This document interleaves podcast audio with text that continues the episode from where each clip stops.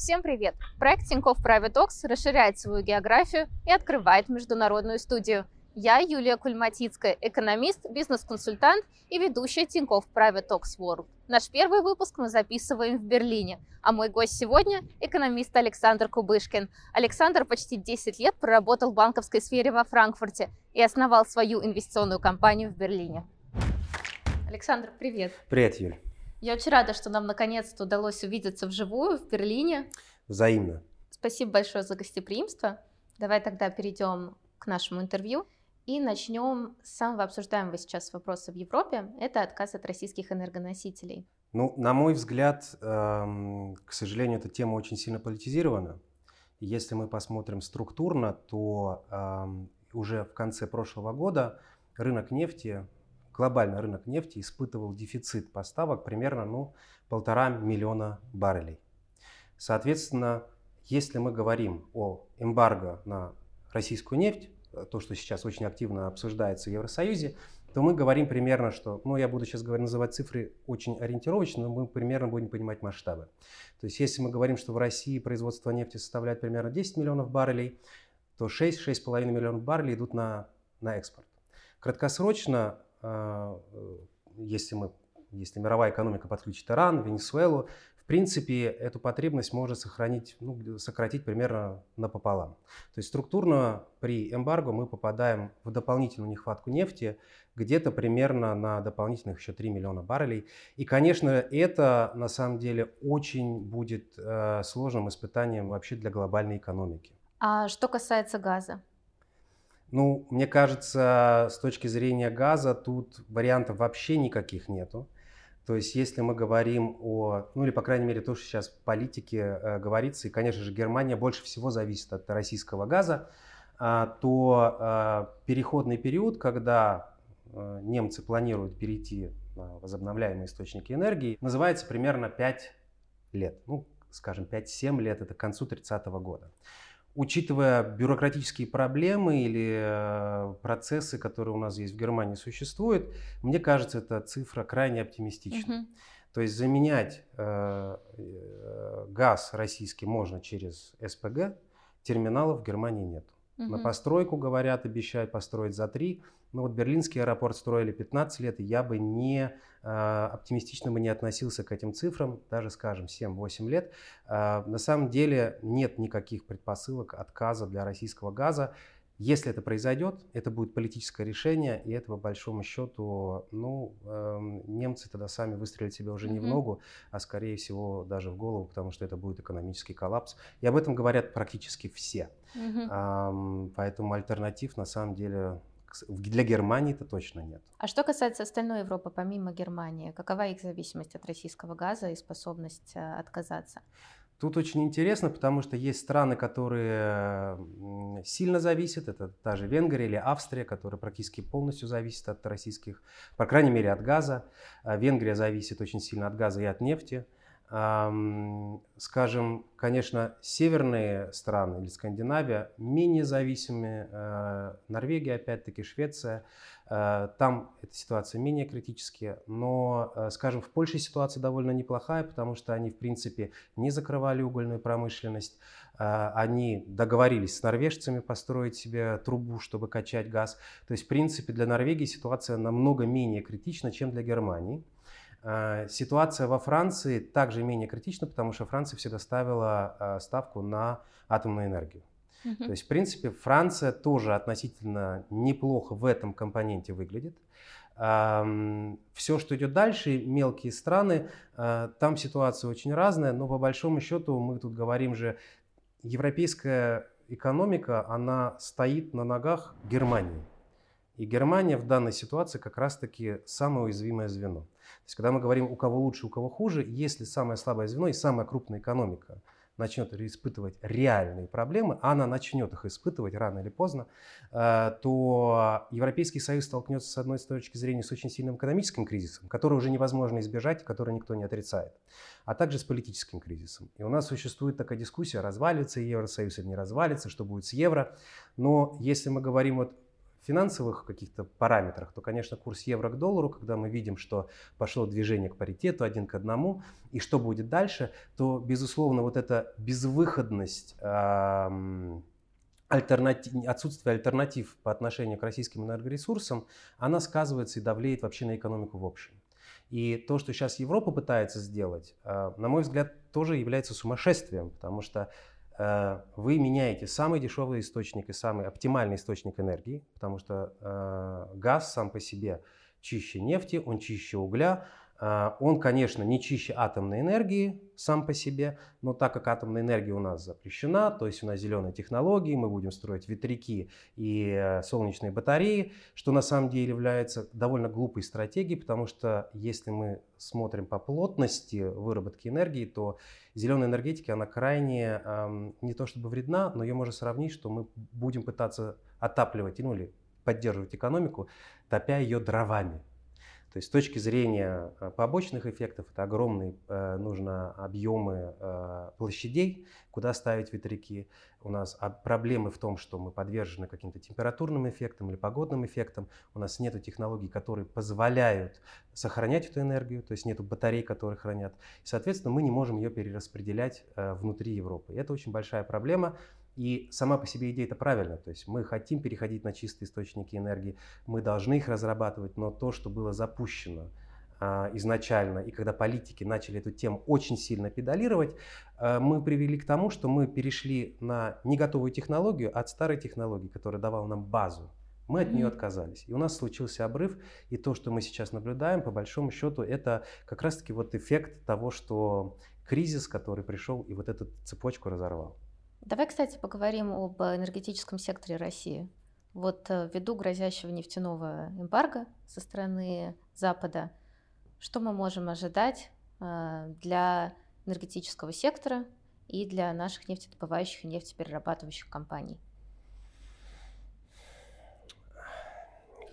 Очень сложный вопрос. Эм, и опять-таки очень много завязано на политику. Но, в принципе, еще с прошлого года э, я сказал, что для меня российский рынок является очень привлекательным. Эм, он является, опять-таки, одним из самых дешевых рынков э, с точки зрения вот, показателя PE, Price to Earnings. То есть вы платите относительно мало денег за доходы, которые компания генерирует. Но понятно, откуда это идет, потому что санкционное давление, понятно, что экономика а, находится в процессе дезинтеграции из вот этой глобальной финансовой системы.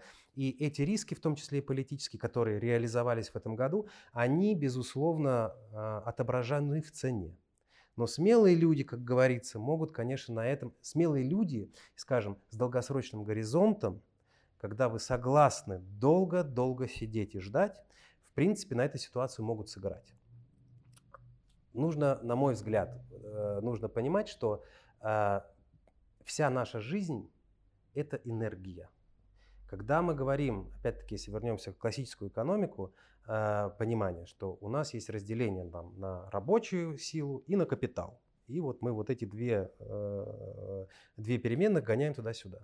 То есть в классических экономических моделях сам по себе фактор энергетики, он никак не отчитывается. Вернее, он отчитывается на очень маленькую долю. И поэтому, когда мы сталкиваемся э, с прогнозом экономических институтов, что вот если мы отключим газ российский и нефть, то ВВП упадет на полтора процента. Проблема как раз-таки в том, что эти модели не учитывают фактор энергии самого как э, основного фактора производства.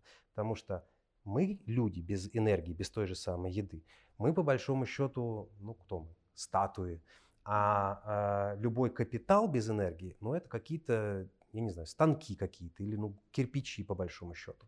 И поэтому в любом случае в нынешнем мире, если мы хотим развиваться, если мы хотим, э, э, ну, назовем так, пытаться э, улучшать э, жизнь нашего населения, то энергия – это главный параметр, который будет двигать всеми экономиками. И мы наблюдаем сейчас как раз-таки переход, когда страны-производители энергоресурсов получают э, контроль за динамикой вообще всей экономической деятельности во всем мире. И это, на мой взгляд, будет в ближайшие десятилетия продолжаться. А как вообще здесь в Берлине относятся к отказу от российских нефти и газа? Ну, в данном случае нужно учитывать, что эм, политика последних 20 лет в Берлине властей проходила в том, что практически вся недвижимость, ну или скажем так, 70% отопления в Берлине, оно газовое. То есть если мы говорим об отключении газа полным, ну тогда мы будем мерзнуть, тогда нам нужно э, покупать дрова. Э, цена на дрова, конечно же, выросла, и у многих, особенно в старом жилом фонде, остались вот именно печки, такие старые печки, которым с более 100 лет. И народ на самом деле дрова уже покупает. Вполне возможно, как в пандемию народ скупал туалетную бумагу. Сейчас эта аналогия применима э, к дровам, но по большому счету выхода нету. Плюс э, недалеко от Берлина, в Бранденбурге, находится нефтеперерабатывающий завод, который обеспечивает, в принципе, э, все потребности в бензине, в нефтепродуктах ну, вот региона, скажем, если не всей Восточной Германии, то Бранденбурга точно. И проблема в том, что этот завод заточен именно на российскую сорт нефти Уралс.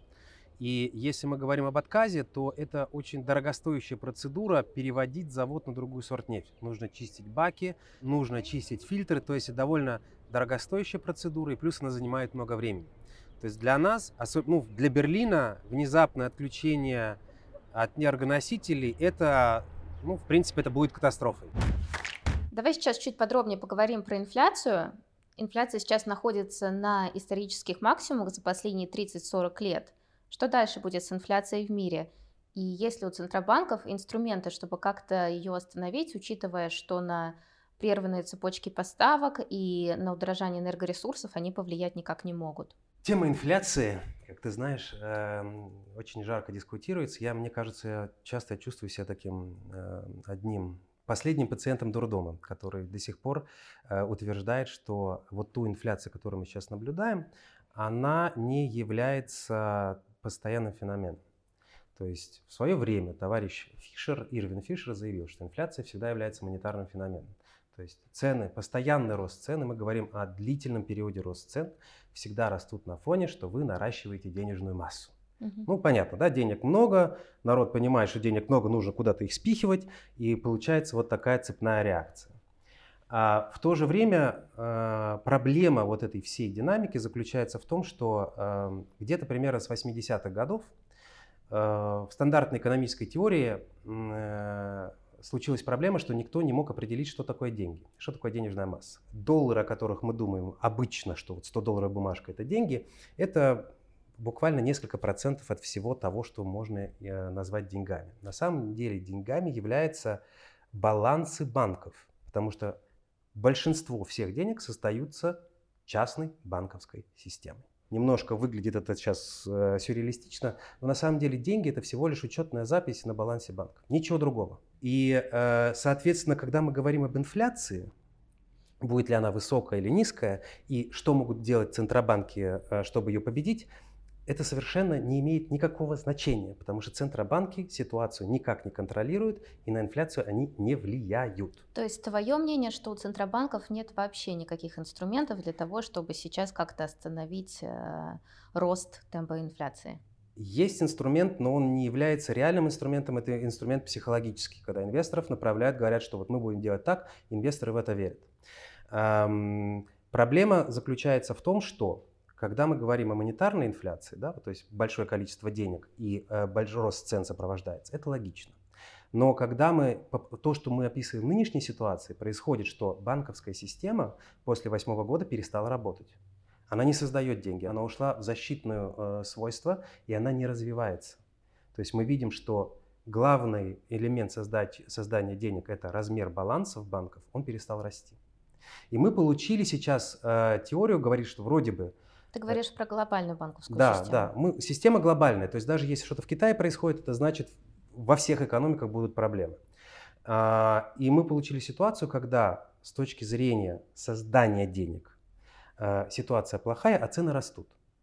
И что у нас сейчас происходит с инфляцией? Ну, понятно, что пандемия, мы закрылись, цепочки а, были порваны, то есть невозможно или возможность вести обычную экономическую деятельность была нарушена.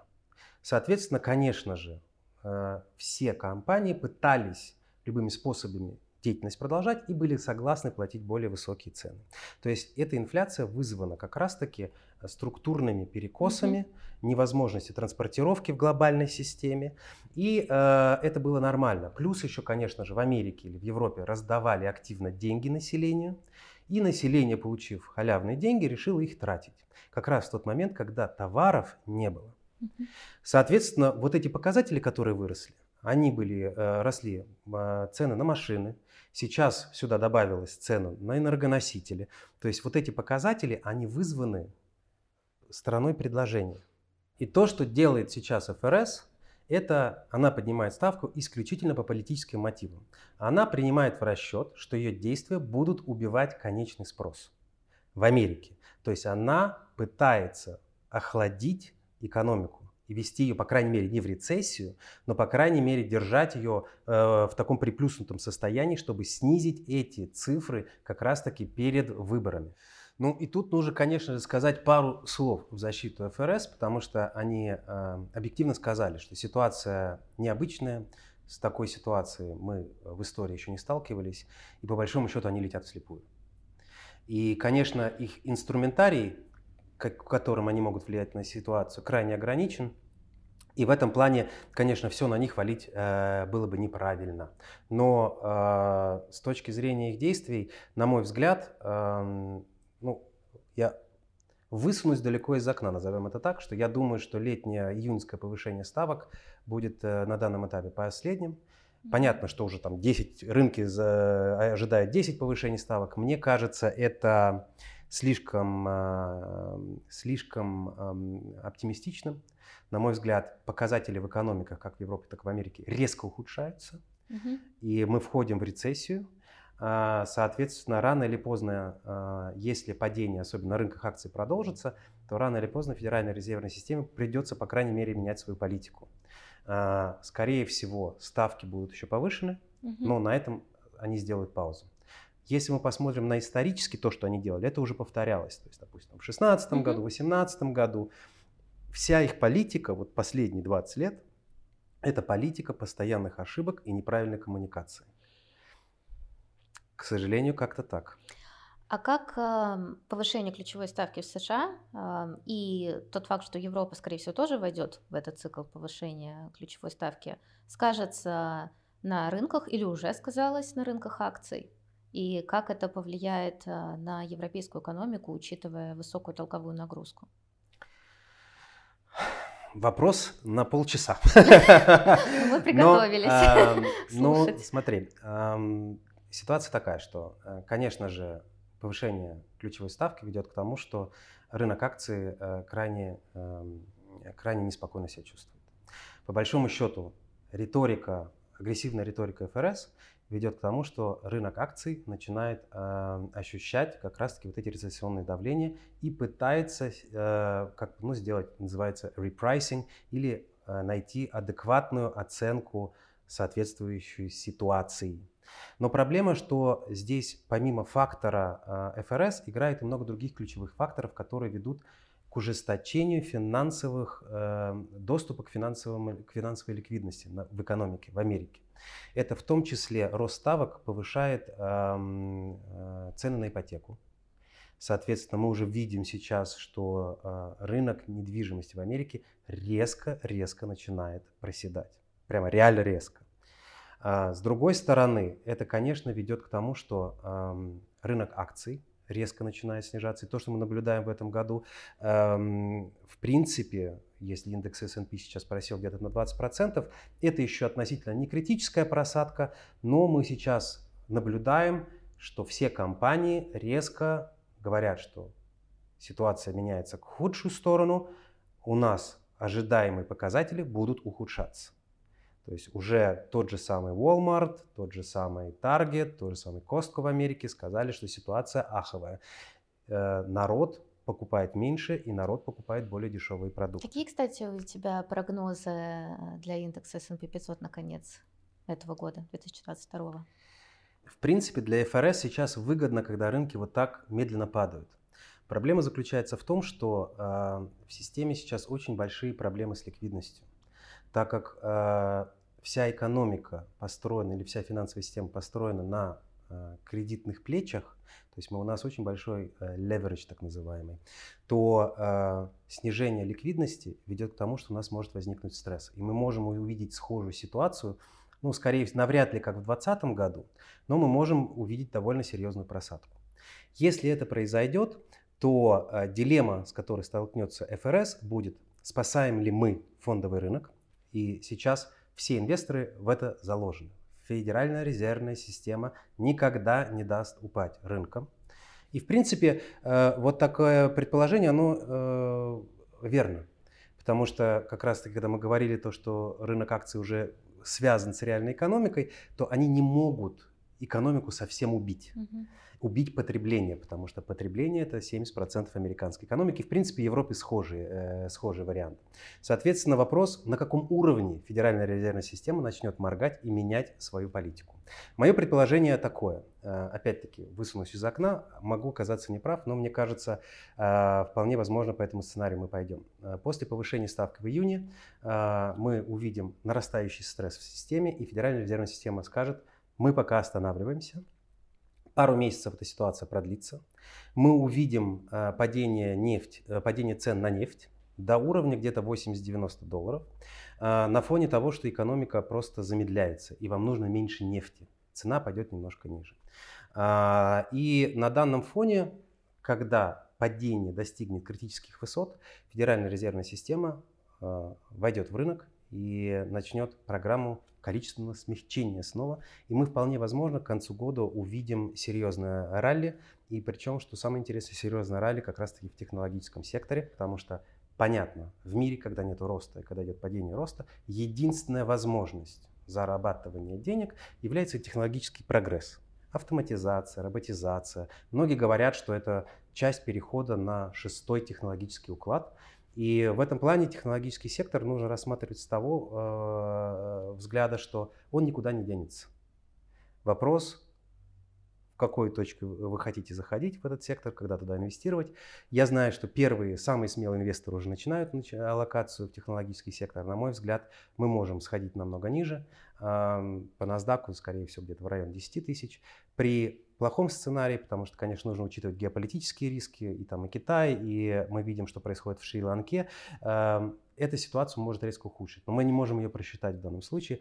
Поэтому вполне возможно, вот это мой основной базовый сценарий, э, который я сейчас закладываю. Может быть, я не прав, но угу. вот это вот мое видение ситуации на данный момент.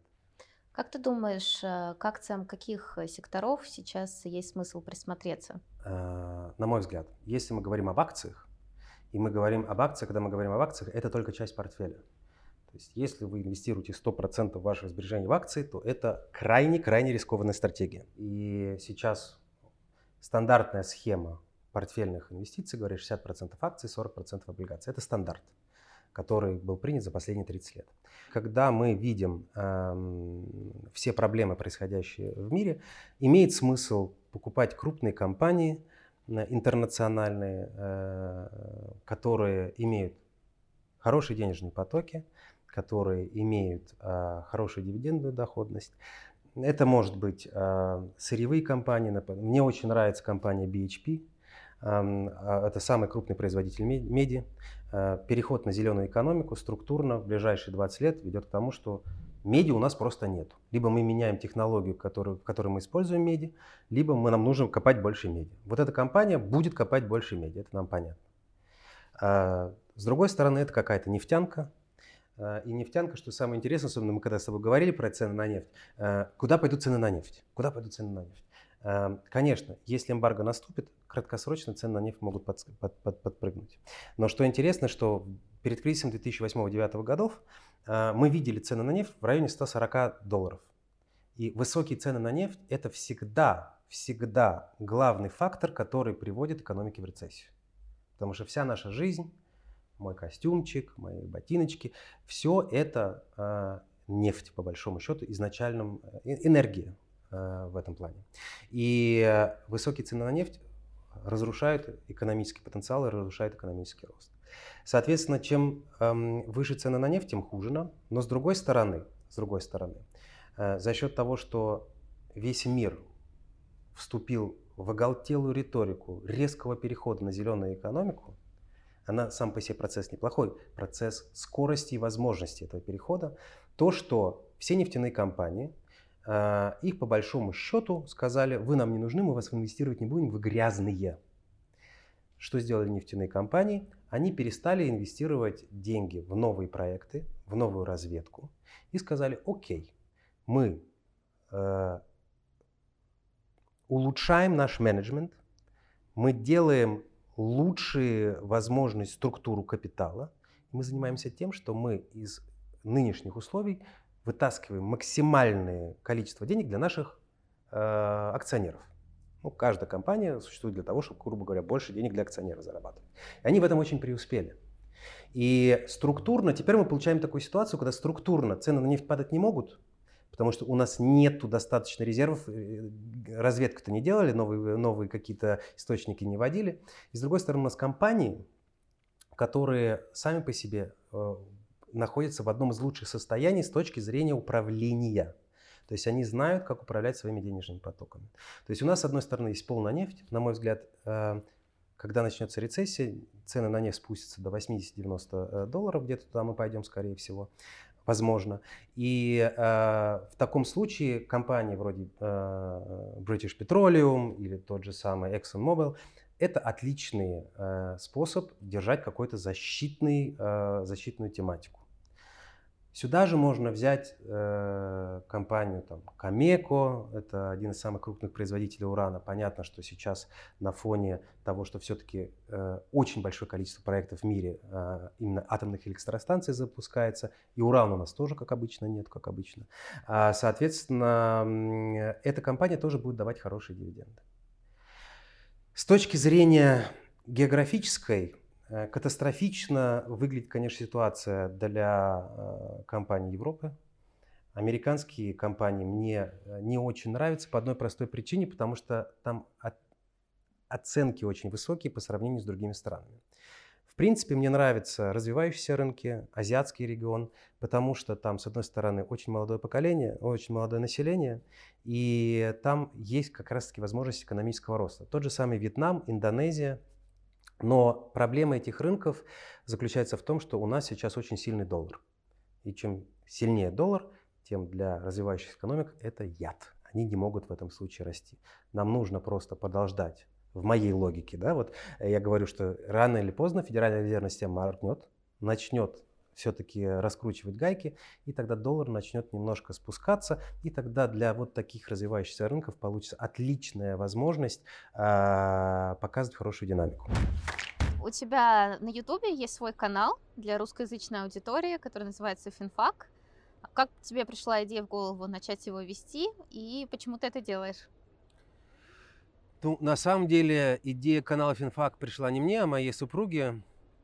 Э, которую также зовут Юля. И э, я в какой-то момент ей настолько надоел вот своим, э, своими разговорами о том, о финансовой системе, о том все как сложно и как, как, куда катится мир, что она посадила меня перед камерой и сказала, друг мой, вот туда, пожалуйста, говори. Но по мере, э, по мере развития, э, ну, по мере как бы, по мере деятельности, назовем это так, немножко начинаешь втягиваться. И э, канал помогал мне структурировать мысли. То есть я очень много времени посвящаю как раз-таки аналитике, аналитическому какому-то э, мышлению. И это помогало мне это структурировать. Но оказалось то, что, то, чем я занимался как хобби, для меня это было хобби изначально вдруг неожиданно оно стало перерастать в какой-то даже бизнес.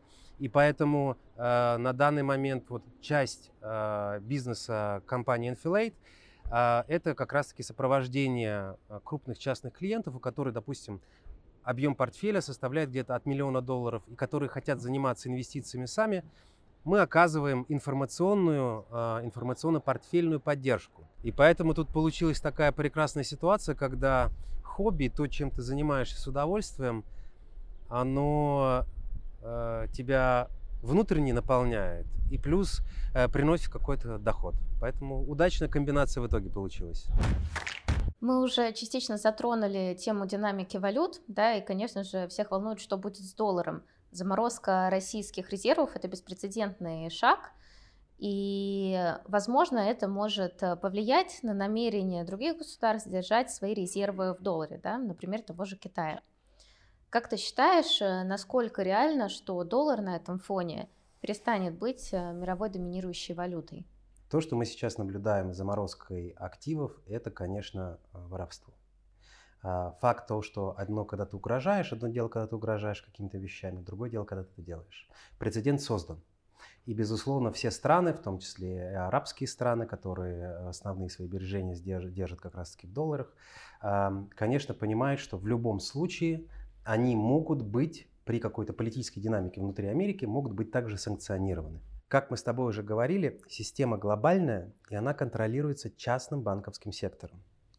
То есть а, возможность влияния на какой-то вот курс доллара, он определяется не политикой Центробанка и политикой государства.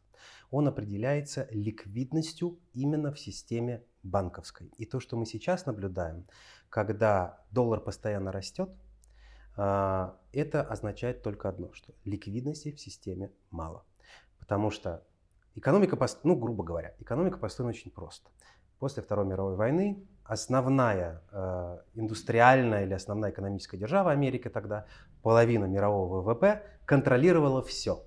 Соответственно, э, под эту систему для того, чтобы вести мировую э, торговлю, ну, грубо говоря, если шведы торгуют Сингапуром, ни шведам не нужна сингапурская валюта, ни э, сингапурчанам интересно как это правильно э, сказать. Сингапурцам. Сингапурцам. Э, им тоже не нужны шведские кроны. И банковская система под эту потребность подстроилась. И она ввела единую валюту расчета, доллар. Это доллар, то есть это валюта расчета. И под валюту расчета было настроено огромное количество этажей вот этот процесс правильно и хорошо управлять. То есть э, ты получаешь систему крайне эффективную для глобальной структуры. И сейчас мы ее ломаем. Это факт. Только альтернативы у нас нет. Это как с переходом на зеленые источники энергетики. То есть мы, да, мы хотим перейти, но и без нефти и газа мы тоже не можем. Схожая ситуация. Если система будет сломана, ее можно сломать политически. Тогда, в принципе, в экономическом плане нам нужно считаться с тем, что э, мы откатимся э, ну, на сто лет назад плюс-минус, я говорю, может, на 70, но неважно. Это будет серьезный откат назад, потому что банковская система не способна вот как раз-таки э, эффективно распределять капитал. И в этом плане доллару, как, скажем, может быть не доминантной валютой, но как основной валютой в расчетах, он никуда не денется. Потому что уже есть инфраструктура. Ее ломать никто не будет. Да, она после восьмого года сломалась, и эта инфраструктура не работает, но она лучше, чем что-то другое.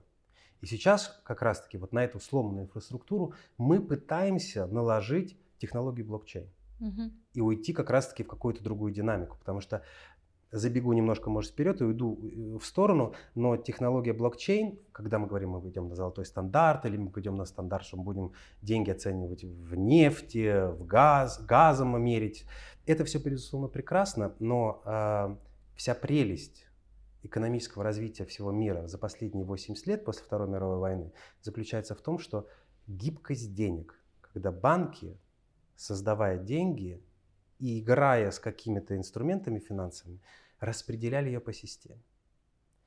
И если мы возвращаемся к золотому стандарту, вот эта гибкость убирается. И э, нам этого нужно в любом случае избежать. Это понимание присутствует. И единственная возможность я не хочу говорить о децентрализованных деньгах, но я говорю об электронных деньгах. Потому что мы уже сейчас на электронных деньгах, все деньги электронные. Вопрос, как мы правильно будем использовать технологию блокчейн для создания как раз-таки новой системы гибких денег. При том, что технология блокчейн это же в принципе то же самое, что мы уже используем. Это бухучет. Вот есть угу. актив, пассив. По большому счету, за счет роста возможностей и мощностей компьютеров, мы можем это просто делать быстрее и эффективнее и добавлять какие-то элементы. И именно туда мы идем, и я думаю, там как раз-таки будет э, будущее. Поэтому вернусь к доллару. Эм, доллар на данном этапе, э, скорее всего, останется на довольно высоких уровнях. Потому что то, что мы сейчас наблюдаем, рецессионное давление, э, э, спрос на него будет огромный. Потому что мир, весь, все долги мира в основном находятся в долларах, и альтернативы этому нет. Когда меня спрашивают, где будет доллар к концу года, я хочу всем э, зрителям сказать одно. Никогда не закладывайтесь на движение какого-то курса валют.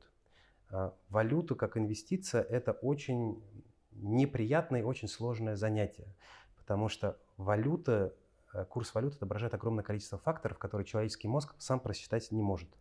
В прошлом году 90% или практически 100% всех аналитиков говорит, что доллар упадет. Мы получили в то, что доллар был одним из лучших, скажем, мест вложения. Он вырос там, на 6-7%, грубо говоря. А, соответственно, когда вы читаете аналитические отчеты, что вот доллар пойдет вниз, рубль пойдет вверх, это довольно бесполезное занятие. Нужно просто немножко понимать, где мы находимся. Высокий доллар. Ну, я смотрю на это как проблемы с ликвидностью в системе. То есть мы не можем его обслуживать. И это мы видим, допустим, в Китае. Юань резко пошел вниз. Почему? У них нехватка доллара жуткая. Поэтому э, Центробанк Китая распродает запасы вот как раз-таки трежерис. Он не продает, потому что ему, они не любят Америку, он не продает, потому что они хотят иметь э, валюту какую-то э, господствующую во всем мире. Нет, у них экономические проблемы на фоне локдаунов привели к тому, что у них жуткая нехватка доллара. А система-то интегрирована вся на доллар – и поэтому идет давление, спрос на доллар растет, и он ломает все экономики, которые вокруг него построены. И всему миру для того, чтобы получить такой глоток воздуха, нужен ослабевающий доллар. Но на данном этапе я, к сожалению, этого не предвижу. Я думаю, можем немножко, а, доллар может немножко чуть-чуть снизиться, но стресс в системе, который мы сейчас наблюдаем, приведет в конечном итоге к хлопку какому-то, и доллар спрос резко-резко возрастет, и э, мы увидим как раз-таки вот очередной очень крупный, в данном случае не финансовый, а экономический кризис, а, и все активы, по большому счету, э, будут страдать. Все активы, кроме американских государственных облигаций, которые, на мой взгляд, сейчас являются одним из самых привлекательных активов для инвестирования. Как ты думаешь, будет ли достигнут паритет э, доллара и евро? Я думаю, он будет не только достигнут, он будет еще хорошенько пробит. В 2020 году моя, э, мой основной сценарий, я говорил, что евро скорее пойдет э, к 0,8. Если уж совсем агрессивно, и ну, это очень такой невероятный сценарий, а, мы пойдем, скорее всего, куда-то в 0,6. Почему? Понятно, что ситуация на европейском континенте крайне тяжелая. Как политические, мы говорим о возможности выживания Евросоюза как структуры. Э, проблемы, с одной стороны, экономические, нехватки энергоресурсов и резкого роста э, затрат на вот как раз-таки на производство. И с другой стороны, основные рынки Европы э, тоже ломаются. То есть Китай, где в основном немецкая экономика очень сильно была подвязана, закрыт. Соответственно, рынки сбыта вот этой продукции, производ... продукции Германии, которая такой вот высокой добавленной стоимостью, станки какие-то, машины и прочее, прочее, он, он сломался.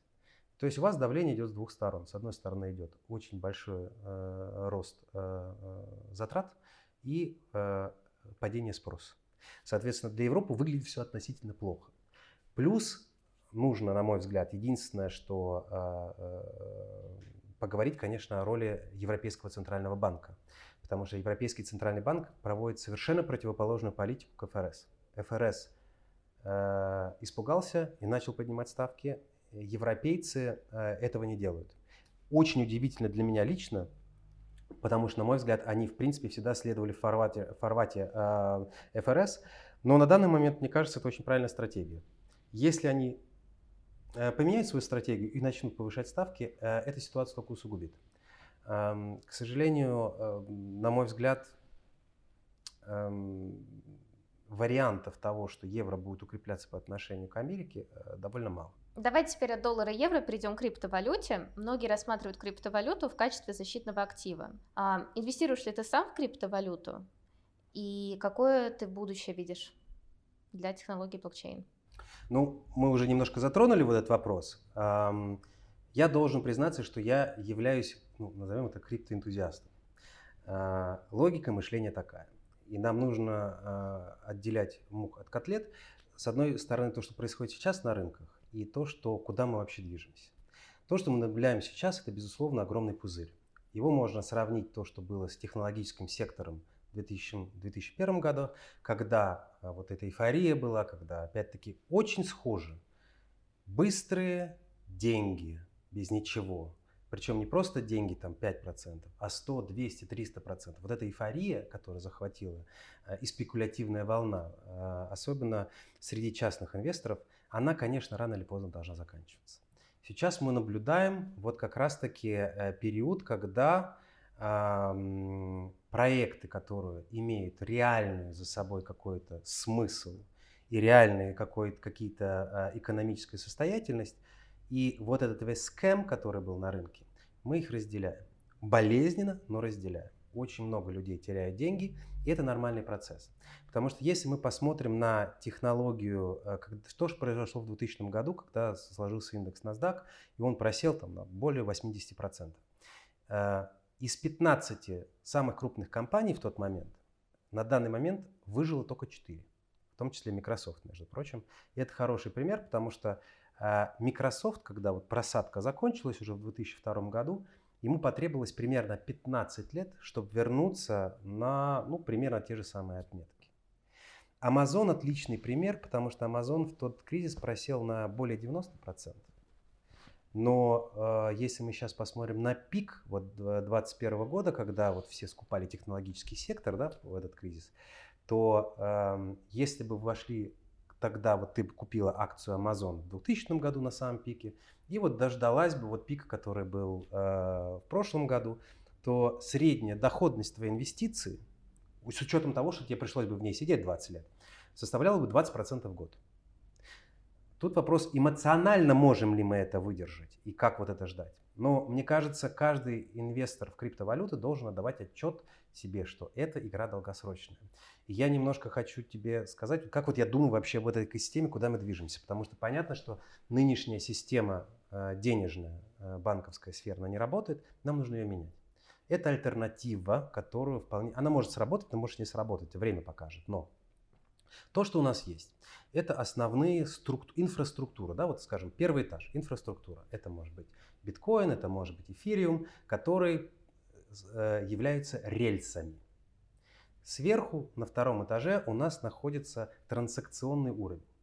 Это, э, по большому счету, вот все технологии э, децентрализованных финансов, это всевозможные токены, которые позволяют нам с тобой, вот если я хочу тебе перевести какие-то деньги, я могу зайти там на Coinbase, тебе скинуть э, какую-то монетку.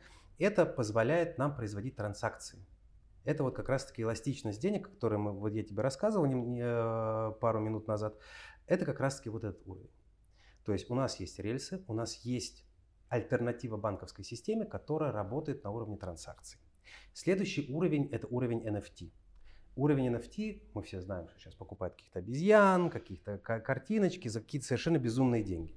Но уровень NFT, он сам по себе, глобально, опять-таки галактический, он позволяет совершать оцифровку всех активов.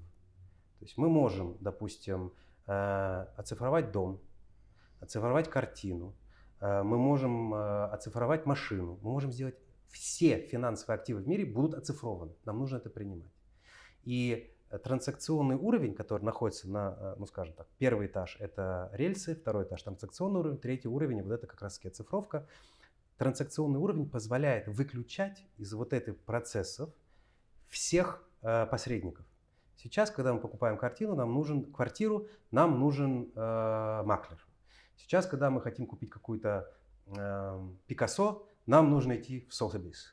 И вот эти Э, вот эта структура, она создает большое количество издержек. И при помощи э, оцифровки мы эти издерж... от этих издержков можем избавиться. То есть мы можем более эффективно между собой проводить экономическую деятельность. Это третий уровень. То есть мы получаем, э, мы можем, у нас есть компонент вот так называемый value, то есть стоимости, все, что может быть, ботинок, дверь, дом. У нас есть возможность эту, этот компонент между нами э, производить транзакции, и у нас есть инфраструктура, которая позволяет это делать. Соответственно, мы на этом строим новые бизнес-модели. И тут вступает четвертый этаж, который мы можем называть вот DAO, Decentralized Autonomous Organizations, то есть децентрализованные автономные организации, которые позволяют э, создавать э, единомышленников и создавать структуры управления не иерархичные, как сейчас. Вот сидит у нас там какой-нибудь э, шеф, вот Самодур, и вот 10 тысяч человек он по своему, как вот встал с левой ноги, и вот он их гоняет в хвост и гриву. У нас э, создаются организации, которые э, по большому счету создают общие, э, общую базу, по которой вот эта организация существует. И эта база, нужно, ну, интересный был пример, когда э, э, создали организацию для покупки э, Конституции американской. То есть недавно она продавалась, ее купил какой-то миллиардер, но энтузиасты сказали, давайте купим американскую Конституцию, потому что нам это важно. Собрали 45 миллионов, не хватило. Но факт в том, что они пытались это сделать. Сейчас, э, допустим, пытается такая организация создать, купить команду, баскетбольную команду NBA. И вы получаете тот факт, что люди говорят, у нас есть принципы, по которым мы живем. И мы эти принципы хотим имплементировать в жизнь и применять в жизни. И вы можете договориться по этим принципам, и эта организация будет автоматически этим управляться. То есть мы переходим в новый фактор управления бизнесами. И главный колпак, вот, который накрывает вот эту всю инфраструктуру, является так называемый вот это Web 3. Да? То есть э, э, как идет интернет. Э, Web 1 это мы писали имейлы, Web 2 это как раз-таки, когда создавался Facebook, это когда создавались огромные сети, когда корпорации за счет глобального какого-то покрытия э, при помощи технологий получали всю стоимость э, деятельности пользователей. Когда ты не платишь за сервис, то ты являешься этим сервисом. Поэтому Facebook бесплатный, поэтому нам продают рекламу, поэтому это все завязано на этом. Сейчас мы переходим в совершенно новую парадигму. В английском это говорит, что э, модель вот нынешняя, которая это value capture, то есть Facebook нас э, использует для того, чтобы получить прибыль.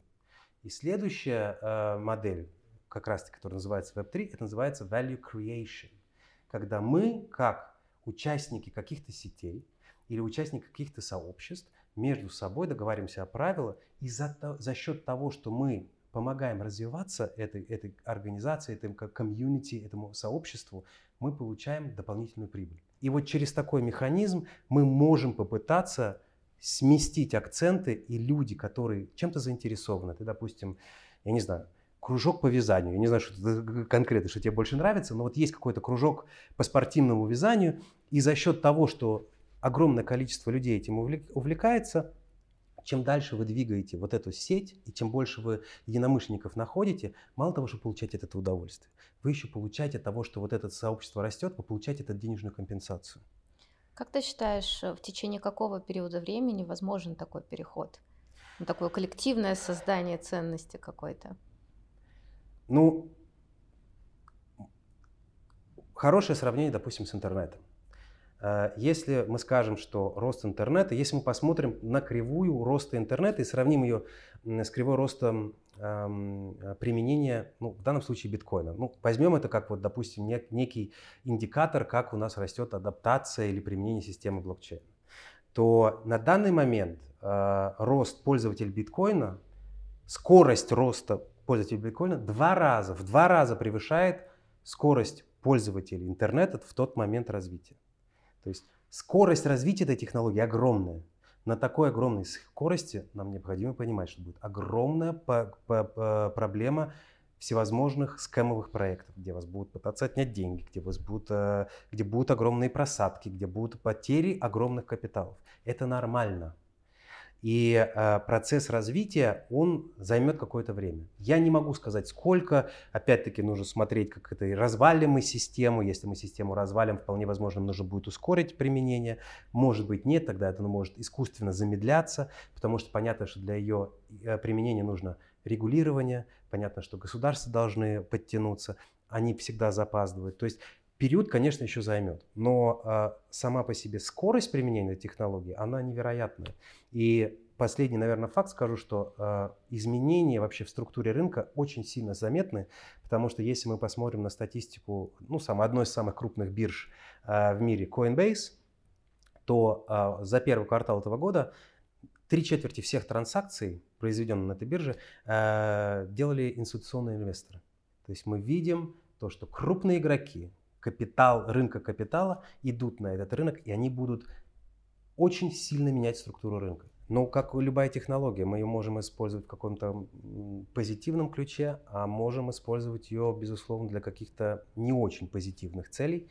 И тут, на мой взгляд, вопрос еще открыт, и э, время покажет. Но мне кажется, это не вопрос двух-трех лет, это очень долгосрочный период. Как ты считаешь, э, вот на этом фоне можно ли рассматривать криптовалюту в качестве защитного актива? Ой, эм, огромное количество мнений, защитный, незащитный. Мне кажется, к криптовалютам нужно относиться э, как и ко всему портфелю. Всего хорошего нужно понемножку. Когда я читаю какие-то высказывания, что я вложился в 100, все свои сбережения в монету Луна, мы все знаем, что произошло с Луной Террой, и я потерял все деньги, а, ну, простите меня, а, немножко здравый смысл нужно в каких-то моментах включать. Факт в том, что как а, актив и, скажем, ну, 5-7% от общего портфеля, если даже вы получаете такую просадку, то ну, потеряете 2% от общих ваших сбережений. Это не ужасно. Если этот актив вы держите долгосрочно, долгосрочно, скажем, 5-6 лет, эти просадки, они, как правило, возвращаются. Потому что Статистически было доказано, что чем меньше вы торгуете, тем лучше ваша динамика инвестиций.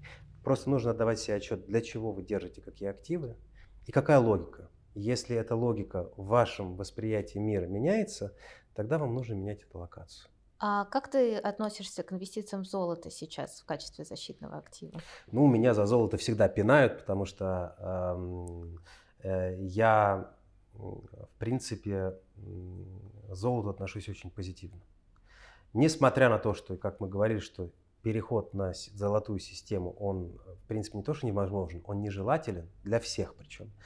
Но проблема в том, что, э, на мой взгляд, существует вероятность сценария, и то, что вполне возможно, то, что мы наблюдаем в этом году происходящего, то, что вот сейчас происходит, это же просто жуть какая-то, э, грубо говоря. И, соответственно, если вот этот сценарий будет продолжать идти по какой-то неконтролируемой основе, то рано или поздно, относительно короткий период времени, золото будет являться то какой-то расчетной точкой, эм, э, расчетной точкой. Если мы что-то хотим купить, вполне возможно, вот именно мы будем измерять э, по отношению к какой-то цене золота. Вполне возможно. И в этом плане я не говорю, что нужно вложить там 100% купить только золото и на нем сидеть. Но, на мой взгляд, учитывая риски и то, что мы наблюдаем за последние пару лет, ситуация только ухудшается. Я с удовольствием бы поговорил с человеком, который мне сказал, что за последние два года стало что-то вот прямо реально лучше. И люди стали добрее, и улыбаться мы стали лучше, и у всех стало больше денег, и все такие расслабленные, и все будет отлично. Э, мир, дружба и цветочки. Э, к сожалению, мы все видим, что ситуация постоянно накаляется, мы меньше и меньше понимаем то, что на самом деле реально происходит. И на такой период, э, ну, хотя бы, ну скажем так, ну 10%. Пусть оно будет. Да, пусть оно не растет, пусть оно, э, пусть оно может быть не дает 10 там иксов, но пусть оно будет. Вот это, это для меня страховка от какой-то неопределенности. Я не меряю золото в каком-то курсовом выражении. Потому что золото, на курс золота играть очень тяжело. Золото является для финансовой системы инструмента эм, залогом. То есть под золото очень много движение капитала финансируется. И когда мы получаем проблемы в этой системе, золото всегда попадает в распродажу. Но в долгосрочной перспективе наша ментальность настроена на то, что вот эта тысячелетняя история говорит нам, что в золоте есть какая-то ценность. Вот есть она и есть. Мы можем спорить о том, что насколько она хорошая или плохая, но наша ментальность настроена, что золото, кирпич кирпичом, но он мой кирпич. И какую-то покупательскую способность в самом экстремальном случае он сохранит. Я бы на это смотрел, скорее всего, так. Саш, ну и напоследок, как сейчас выглядит твой инвестиционный портфель? Проводил ли ты какую-то его реструктуризацию? Um... Хороший вопрос. Um, у меня всего понемножку. У меня, безусловно, присутствует золото, в разных видах, то есть там можно вкладывать компании добывающие, там можно вкладывать через ETF, можно держать в, раз, в различных формах. У меня, безусловно, присутствует элемент крипты. На данный момент, на мой взгляд, э, важно иметь очень хорошую защитную подушку в кэше, потому что негативная динамика э, на рынках позволит при развороте зайти в активы при хорошей цене. Э, очень много людей говорит, что вот сейчас инфляция 10%, я же теряю деньги. Я думаю об этом немножко по-другому, потому что да, инфляция 10%, ты вложишься в акции, мало того, что инфляция потеряется, так ты еще продашь на минус 30%. Какой вариант? Если этот капитал отложен по инвестицию, то в конечном итоге прибыльность инвестиций всегда определяет цена, которую ты заплатил за актив. Ты можешь купить самую поганую какую-то акцию, но важна цена и важна динамика, куда она пойдет. А, и тут важен микс. А, на данный момент у меня акций нету, но вот именно э, буквально ну, последний месяц я начал увеличивать позиции по долгосрочным американским э, облигациям. Потому что, на мой взгляд, сценарий развития экономики, как он идет сейчас, мы видим повторение 1974 года. Обвал рынков на 60%, высокая инфляция, Федеральная резервная система снижает ставку, то, еще пока нету. И лучший актив, ну не лучший, один из лучших активов были как раз-таки значейские облигации. И, э, когда мир валится, система построена так, что э, все игроки хотят уйти самый, ну, грубо говоря, сохранный, самый безрисковый, самый ликвидный инструмент. И как бы мы ни ругали американцев, но э, вот в огромной куче грязного белья вот эта рубашка, она самая чистая. И поэтому в любой стрессовой ситуации э, спрос на эти бумаги будет высокий, и на данный момент я это делаю ставку, и поэтому я рекомендую, безусловно, держать хорошую порцию э, наличных, ну, можно там говорить 20-30%. процентов. 30%, процентов, мне кажется, э, хорошая величина. Безусловно, на мой взгляд, казначейские облигации будут иметь хороший потенциал.